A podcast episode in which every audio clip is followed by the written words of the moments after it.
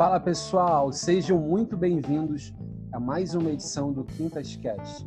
E hoje eu entrevisto o padre José Abel de Souza, coordenador da Pastoral Universitária da PUC-Rio e doutorando em Teologia pela PUC-Rio.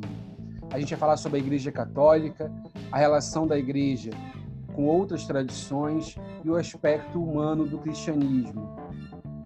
Quem quiser pode me seguir no Instagram, quintas, underline, aquele tracinho embaixo, Jorge, quintas, underline, Jorge, ou curtir a página no Facebook do Quintas Cast. Só você escrever no Facebook, Quintas Cast. Eu peço que você que está ouvindo esse episódio também dê uma olhada nos episódios anteriores. Tem muita coisa. Eu já gravei sobre o budismo, sobre a filosofia, sobre a universidade, sobre as mulheres na ciência, sobre a psicanálise e etc. Vamos ao podcast. Oi, pessoal, sejam bem-vindos a mais um Quintas Cast. Estou aqui com o padre José Abel de Souza, da Pastoral Universitária da PUC-Rio, coordenador da Pastoral, e também doutorando em Teologia pela PUC-Rio. É... Tudo bem, padre? Como é que você está? Tudo bom, Jorge? Bom dia, tudo bem. Padre, a primeira pergunta que eu gostaria de fazer é a seguinte: uh, se você pode falar um pouco sobre a sua formação, né, o seu trabalho também como padre. Então, a minha formação é, é na área de humanas, né, de todo sacerdote tem a formação básica de filosofia, bacharel em filosofia, teologia e eu estudei, tive a oportunidade de estudar na Gregoriana, na, em Roma também, onde eu me especializei em teologia bíblica e atualmente trabalho é, com pastoral universitária na, na, na PUC Rio, onde trabalho muito no, no, viés dos direitos humanos, dignidade humana e tudo. E aí, por isso, eu resolvi, estou concluindo esses dias o doutorado em é, teologia pastoral, onde trabalho essa parte do humanismo cristão. É um pouco essa a minha formação para falar assim de maneira breve, mas vai nessa linha do humanismo. Entendi, bacana. É, eu quero começar com uma pergunta que eu acho que é mais difícil da gente encarar nesse momento, que é existe uma banalização da vida cada vez maior, né? Assim, esse processo de banalização, ele já vem muito tempo e tal, mas com o coronavírus ele se intensificou. Então, para ser assim bem sincero, bem explícito, assim, a gente viu coisas nessa pandemia que foram, por exemplo, pessoas falando que os velhos têm que morrer mesmo. Ah, velho tem que morrer, né? Isso desde economistas falando isso, que vai melhorar o sistema de previdência, até pessoas falando isso em grupos de condomínio, em grupos de família. O velho enche o saco, tem que morrer. É, pessoas banalizando a quantidade de mortes na pandemia. Ah, morreu 20 mil, morreu 25 mil, mas daí não importa essas pessoas, desde pessoas comuns, né, até autoridades. O que, você pensa disso? Assim, essa pandemia parece que ela tornou mais forte esse processo de, de valorização da vida mesmo, né? O que, você pensa disso? O que a igreja pode trazer assim como um pensamento crítico sobre isso? É, Jorge, eu acho que essa pergunta, essa mais do que uma pergunta, você fez aí uma reflexão, com a qual eu concordo muito. Né? Eu creio que deve ser sim uma preocupação nossa, antes de sermos membros de uma igreja, no caso meu da católica, portanto cristã, é uma questão humanista, né? é uma questão de humanidade, princípio humano. Então, para o nosso ouvinte aí, né, a pessoa às vezes é agnóstica, até mesmo se declare ateia, ou de uma outra eh, corrente ou de outra religião, não é? Religião é de matriz africana, religião budista, religião. O que eu digo é que é, o princípio que eu defendo é um princípio cristão, mas que vale para todos. E o princípio da defesa da vida, e aí posso tomar liberdade de citar uma, um versículo bíblico, né? João 10, 10, é fácil de gravar. É, a vida que nós defendemos é a vida e a vida em abundância, a vida em plenitude, qualidade de vida, né? Não é só vida biológica. Então, tudo isso que você mencionou aí, não é, de, de é, banalização da vida, no fundo, essa banalização ela já havia, não é? A vida da pessoa pobre, mais do que qualquer outra coisa, já era é, desvalorizada. Basta ver que é o sistema de saúde, né? É, e não só desse governo, já de, de muito tempo, e não só no Brasil, mas falando mais em âmbito só no Brasil, a desvalorização já havia, né? A qualidade de vida para uns, uns tendo de mais, outros tendo de menos. O que acho que se verifica agora, né, com a pandemia, é que isso fica mais explícito né, fica mais é, é, colocado aí, por exemplo, até mesmo a questão aí de, a gente poderia citar muitos exemplos, não vou me alongar, mas posso citar esse exemplo que é concreto, né, o governo é, a duras penas resolve oferecer uma ajuda emergencial e as pessoas que eu verifico, acompanho, têm mais dificuldade de receber são as que mais precisam. E não é uma coincidência, é porque a pessoa tem a dificuldade de acesso, não é? tem uma internet mais, mais né? conexão mais é, fragmentada, limitada, um aparelho, né? um smartphone, um computador mais pobre, ou não sabe usar. Né? Então, a pobreza, a desvalorização da vida, ela é uma coisa é, muito, muito consolidada na nossa sociedade, eu acho que a pandemia nos dá a oportunidade de, de refletirmos sobre isso, como é o caso, acho que tá, né, é o que a gente busca fazer.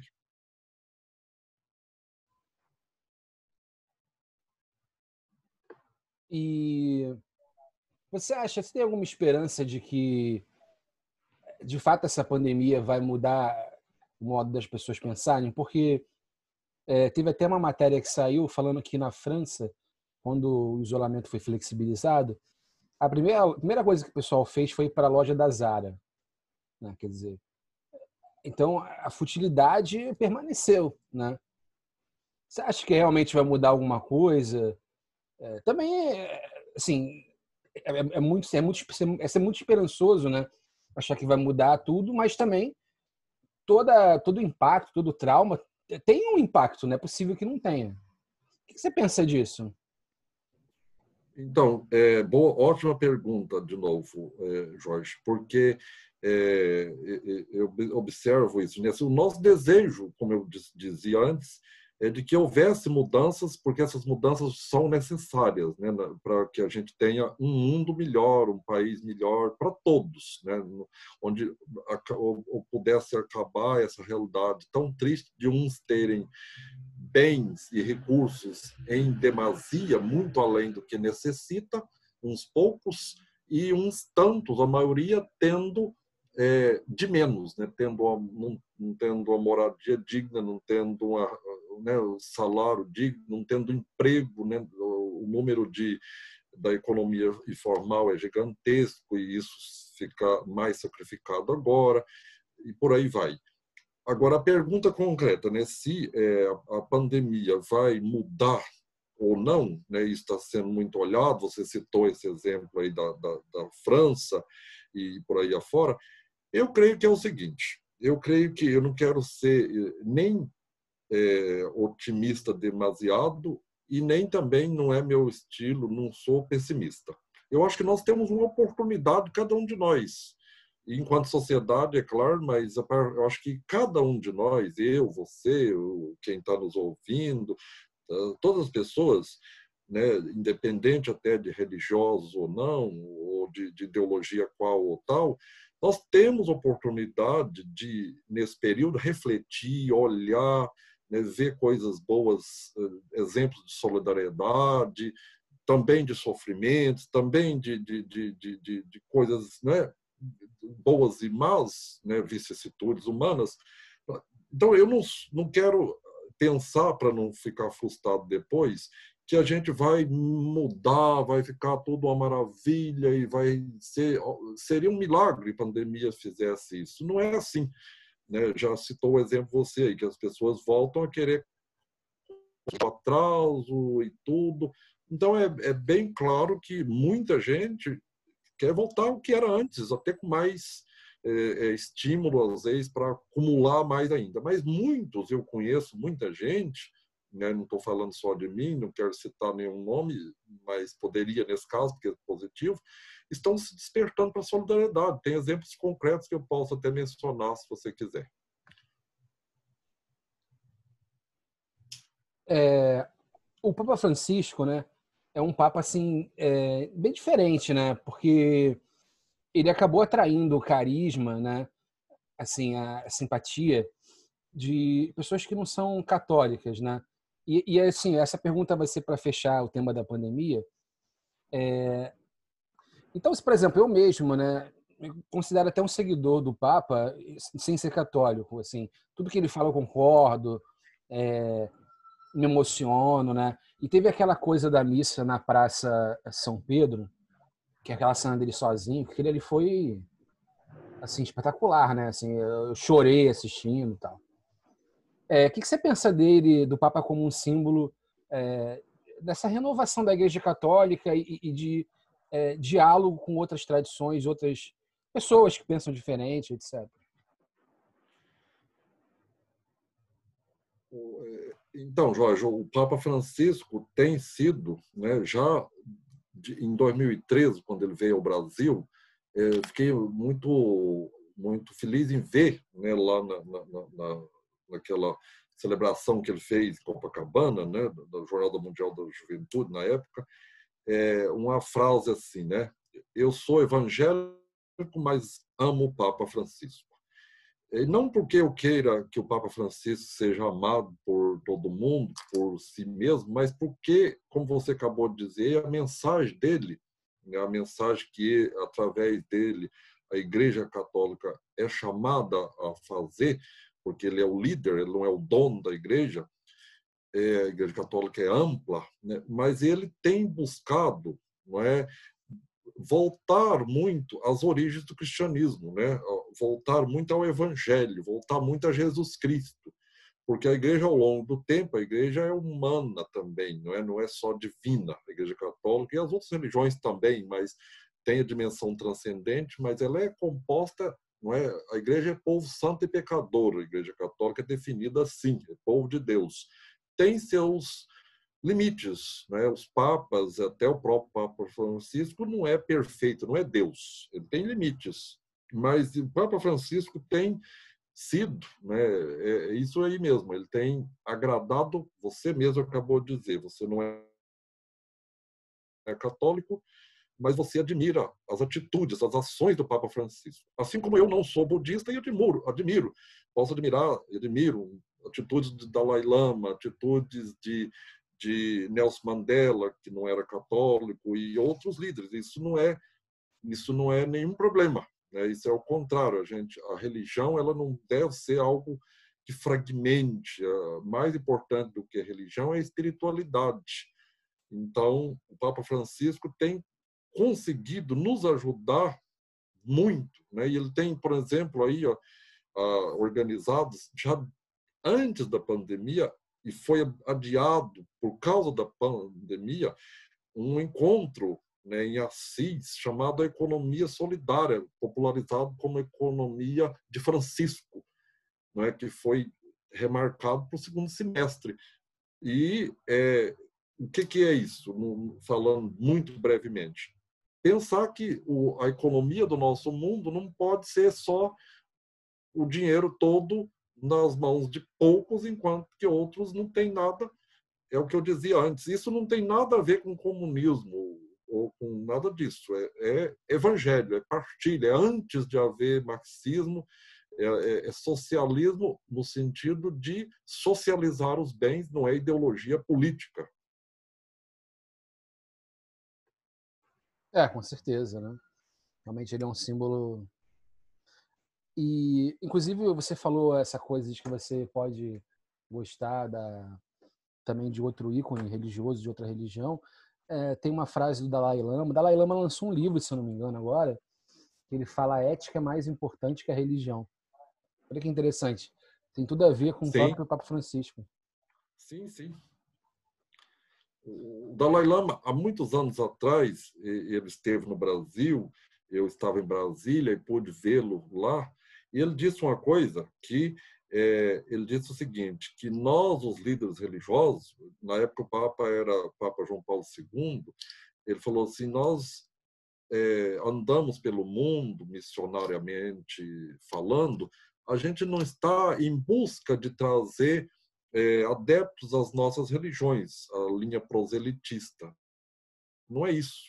É, é a grandeza de um líder religioso que se preze, vamos chamar assim, não todos honram isso, é que é, é isso aí mesmo, a ética, né, o bom, o bom viver, o bem viver, a partilha, os valores é, estejam é, na base, é? estejam é, para além, portanto, dos, aquilo que eu acredito, aquilo que eu vivencio enquanto católico. Católico significa universal, não é?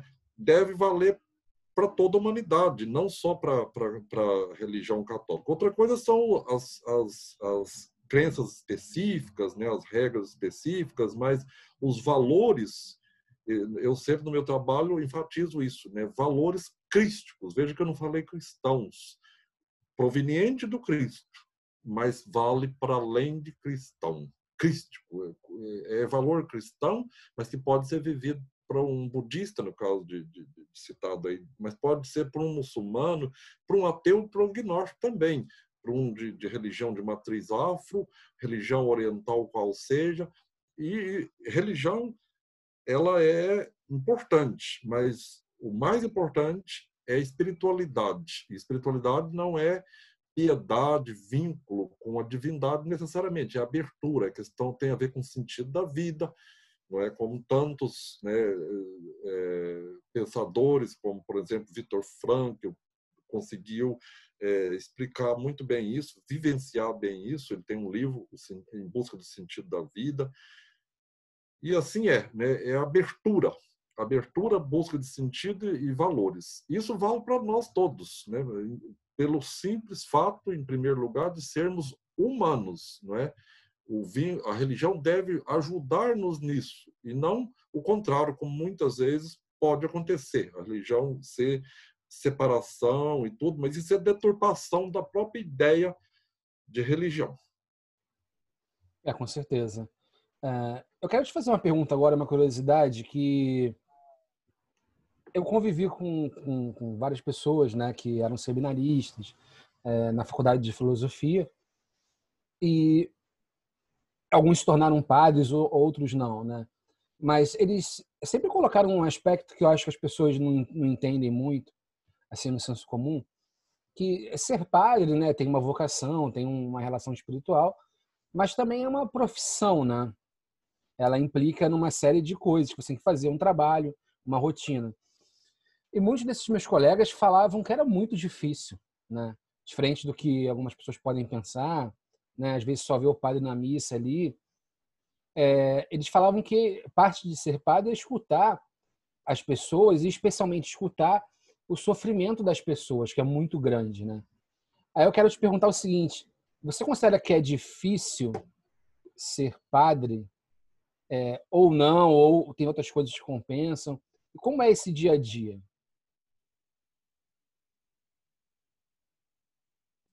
Desculpa, é, é uma pergunta interessante, mas não é fácil respondê-la em, em, poucas palavras, né? Mas é interessante, claro, até porque não existe uma única maneira de ser padre, né? Existe é, várias é, categorias, vamos chamar assim, se fosse comparar com um médico, né? Tem um médico que é ortopedista, tem um médico que que é, é, cirurgião, tem um médico que atende no consultório, tem um médico que é diretor do hospital. É diferente, cada um, é, todos estão na medicina, mas cada um desempenhando uma função é, muito específica, às vezes diferenciada da outra. Né? O padre é, é católico, é, é vinculado à, à Igreja Católica Apostólica Romana, tem a diferença mais básica não é tem o padre ligado à diocese o chamado diocesano né que é o padre que está é responsável por uma paróquia né, que é o mais conhecido. Nós né, no, no, os religiosos no meu caso jesuíta companhia de Jesus a congregação lá de que provém lá de José de Anchieta, assim é conhecido no Brasil, né, está nos primórdios da nossa nação, é, nós estamos muito é, em atividades muito diversificadas também, mas no meu caso, eu faço parte de um grupo que está ligado à educação, né? por isso estou na universidade, trabalhando, estudando também, a gente está sempre estudando. Então, se é difícil ou se não é difícil ser padre, é, a vida cotidiana, eu diria o seguinte: como famoso ditado, né? A vida perfeita é aquela, é, a grama, a grama bonita sempre é a do vizinho, né? Galinha do vizinho, ovos de ouro. A vida do outro pode parecer hora muito difícil, hora muito perfeita e não é, nem, não é nem, uma, nem um extremo nem outro, né? Nós temos uma vida é, com desafios, mas também com alegrias, como qualquer ser humano. Né? Não há assim uma coisa. A gente não é super-homem, a gente não é mais humano e nem menos humano pelo simples fato de estar na consagração, nessa vivência de é, sim, você falou de solidariedade, sofrimento do outro, mas também as alegrias dos outros, acompanhar processo, acompanhar a pessoa nessa busca de é, relação com Deus, isso é, é muito gratificante. E também, nesse contexto da pandemia agora, tem muita questão da solidariedade. A gente, não é eu fazendo ações, atitudes, mas eu estou liderando grupos, liderando alguns, acompanhando outros, de, de, de, solidariedade com quem sofre, solidariedade com ajudar em, em recolher cestas básicas, então, tem um, um campo, ou seja, resumindo para finalizar essa resposta, não é uma vida entediante, isso eu posso garantir, né? Tem muita coisa, muitos desafios, alegrias e tristezas também, né? Mas tédio não, é dinâmico. Entendi. É, eu também quero perguntar agora o seguinte: eu às vezes, né, sou professor de filosofia, eu vejo algumas coisas na televisão, na mídia, sobre filosofia e fico revoltado pela distorção, né, que muitas vezes é feita, né? Tem muitos supostos intelectuais que falam muita besteira, né? E eu fico imaginando, por exemplo, você é, deve sentir muito mais isso com o cristianismo, né? Porque a quantidade de pessoas que estão envolvidas com o cristianismo hoje em dia, e assim, não vou citar nenhuma igreja, né, para não...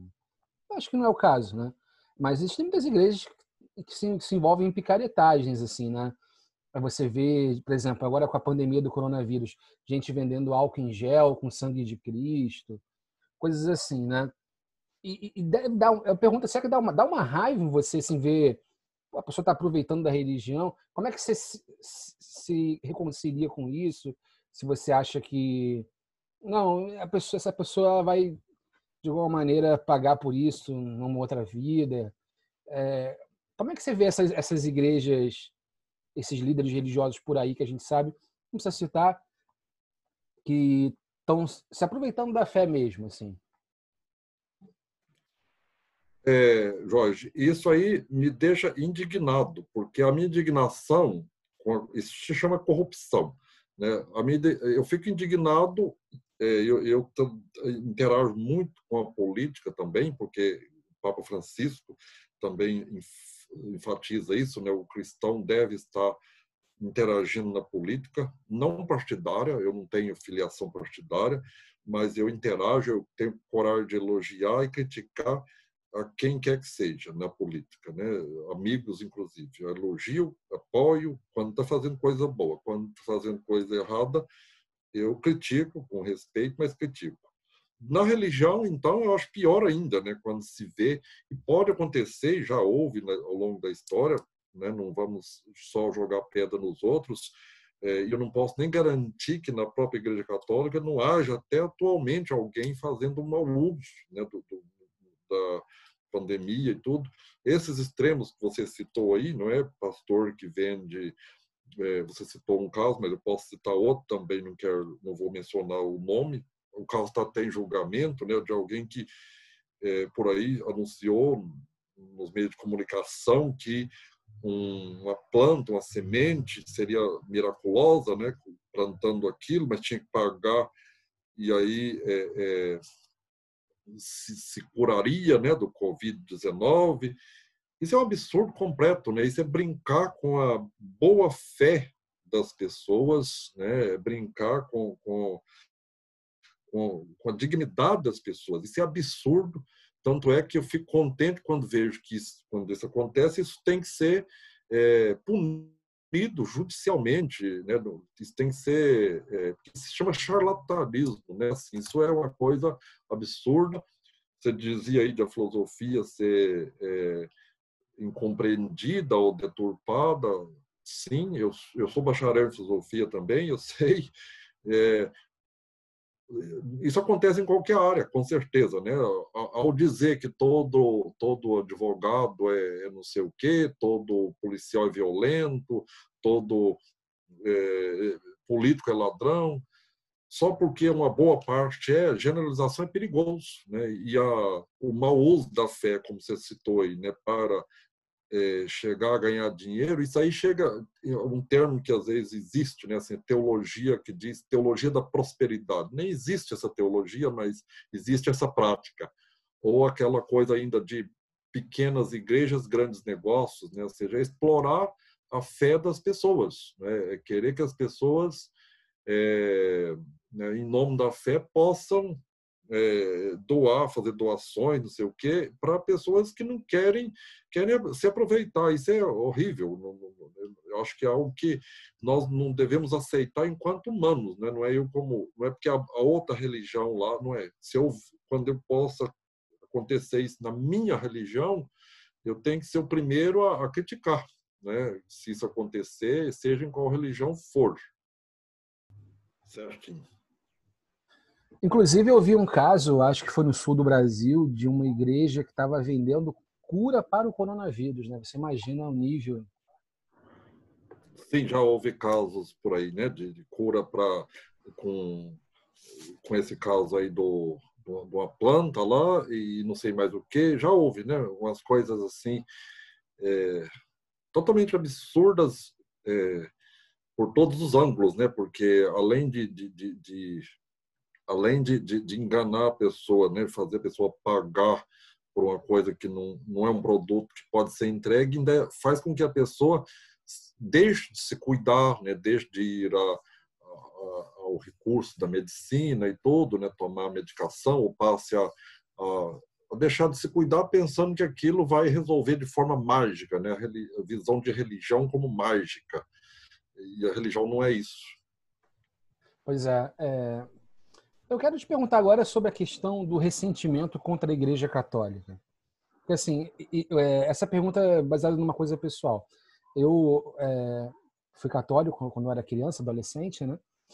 E, e, depois eu saí da igreja e quando eu me politizei, né? Comecei a ler mais sobre política, sobre é, várias coisas, né? Arte, sociologia, filosofia. Eu absorvi um discurso muito de ressentimento contra a igreja que eu só consegui mudar recentemente. Então eu ficava revoltado que a igreja não aceitava é, a questão do aborto, é, a questão da, da, das mulheres. E assim, é, eu percebo que muita gente tem esse ressentimento até hoje. Muita gente que, assim, meus colegas da época e tal, é, muita gente na esquerda tem esse ressentimento contra a igreja, acha que a igreja tem que mudar, tem que concordar com que, por exemplo, com o que a esquerda pensa. É, mas com o tempo, assim, né, eu fui é, tá superando mesmo esse ressentimento, né? Hoje eu gosto, eu gosto muito, na verdade, de tudo que vem da igreja, de ler e tal. E tenho uma fascinação também por debater teologia, né? É, o próprio conceito de Deus. Estou sempre debatendo com meus alunos também na filosofia, é, buscando provas que Deus existe, que Deus não existe, debatendo esses argumentos que você pensa desse ressentimento de alguns setores da sociedade, principalmente da esquerda com a igreja? Como é que a igreja pode se aproximar desses setores sem ser obrigada a concordar com eles, né? Então, é, eu acredito o seguinte, que é, eu trabalho não é, na universidade com estudantes, então sei bem o que é isso aí. Né? Eu trabalho com estudantes é, na universidade que eu trabalho, nós temos os números muito próximos, né, muito, muito exatos, vamos chamar assim, próximos da realidade. A gente pergunta quando o aluno chega é, no ato da matrícula que religião ele pertence e se ele não quiser, ele não precisa declarar, mas dá em torno, né, não é um número muito preciso, mas em torno de 23% apenas os que de, de, se declaram católicos. É, outros são né, das mais diversas religiões, agnóstico, ateu e tal. É, muita gente, é, você citou aí, né, afasta-se da igreja por decepção, por é, tudo isso. Não é o caso de julgar né, se essa pessoa está certa ou errada, até porque são diversos os casos. Né? Muitas vezes a pessoa teve um, um, é, uma decepção concreta, né? Há um padre, uma freira, um líder religioso que é, né? então teve ali uma experiência negativa e aí deixou a Igreja Católica. Outras vezes são princípios, como você citou aí, né? São é, ideais conflitantes, né? visão diversa. O caminho, eu não diria para resolver, para que as pessoas voltem todas para a igreja, não é isso que é o meu objetivo, meu sonho, não é, não é questão de número, né? de, de, de falar assim, ah, a igreja já foi hegemônica, agora vamos voltar o que a gente chama de cristandade, né? aquele tempo que a igreja e a sociedade se confundia. No caso do Brasil, ser católico e ser brasileiro era sinônimo no caso da Europa foi assim também, todo né, a gente sabe pela história. O, o que é o caminho atual que a igreja busca, o Papa Francisco também, mas não só, e tudo, é o caminho do diálogo. É o que a gente está faz, buscando fazer aqui. Né? Eu não tenho nenhuma dificuldade de dialogar com quem quer que seja. Eu dizia dos estudantes lá da PUC, é, eles têm muitos deles, uma dificuldade com a hierarquia. Não só da Igreja Católica, mas um pastor que queira pensar por eles. Um pároco, um bispo que queira ditar regras, dizer como deve ser eh, a vida.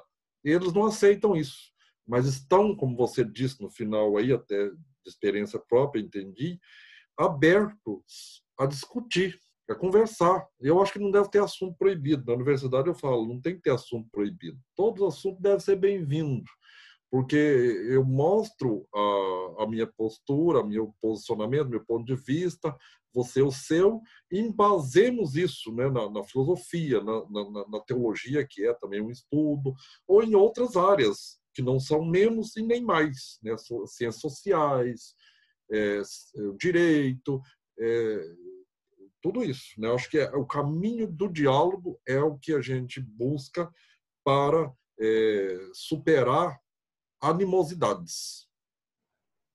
Entendi.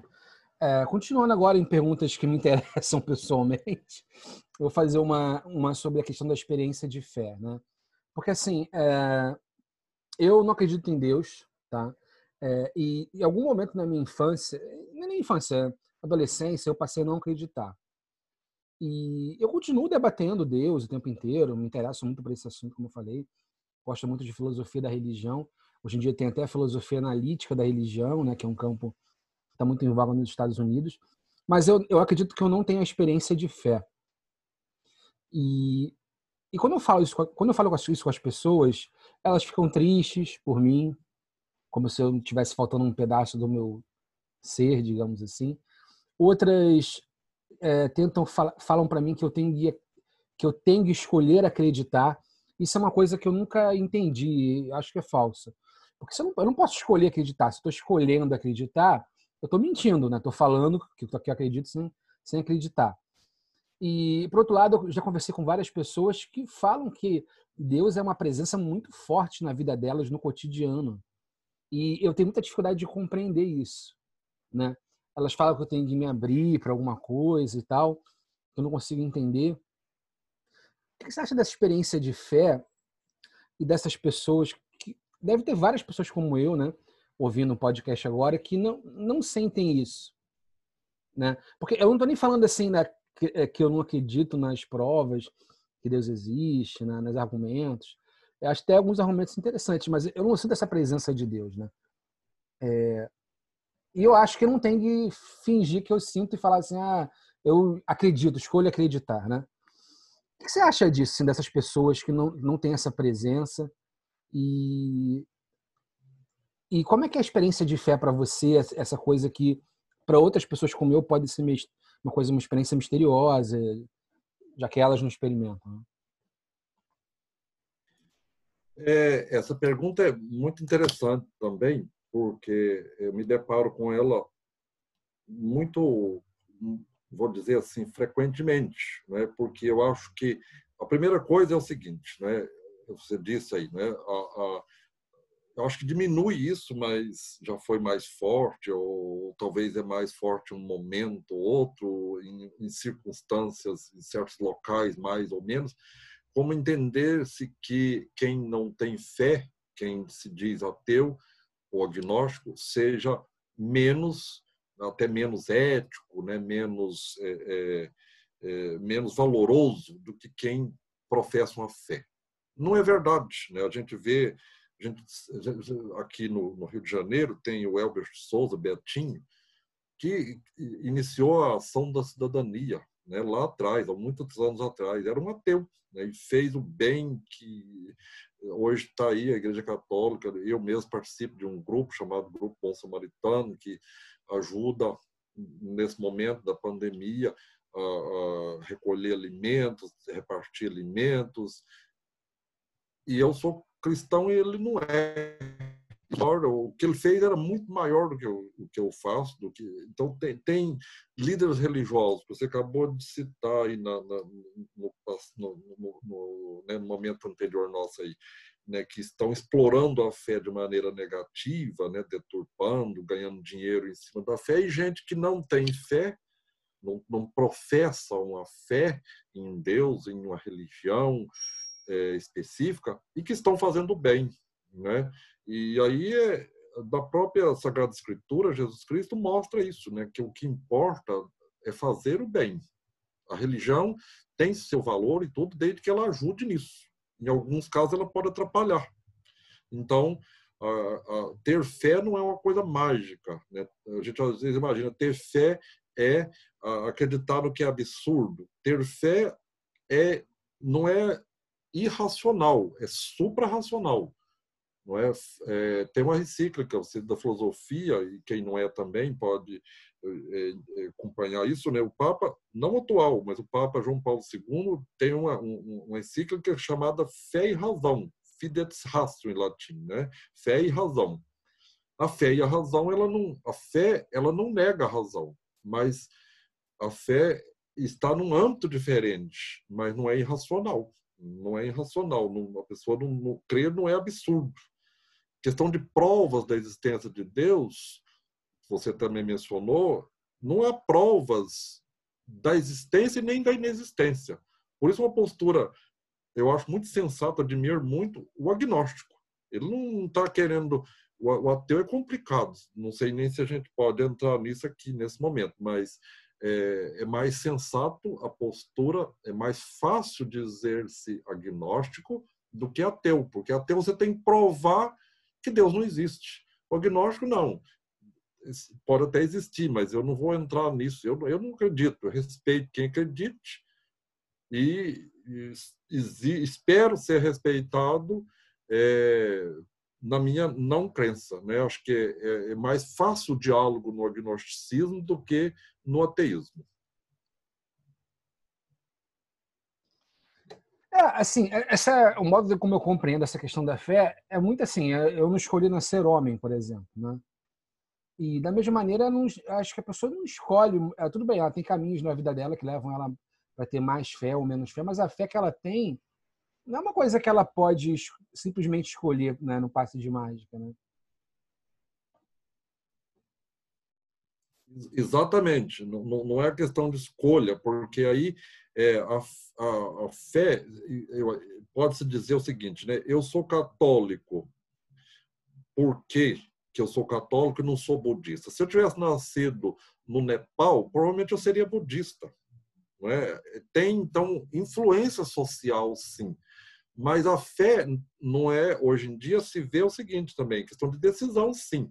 né, você olha para a Igreja Católica ou para os Evangelhos, olha para a espiritualidade cristã e você, bom, isso aí é, é, é, eu quero isso ou não quero, não é?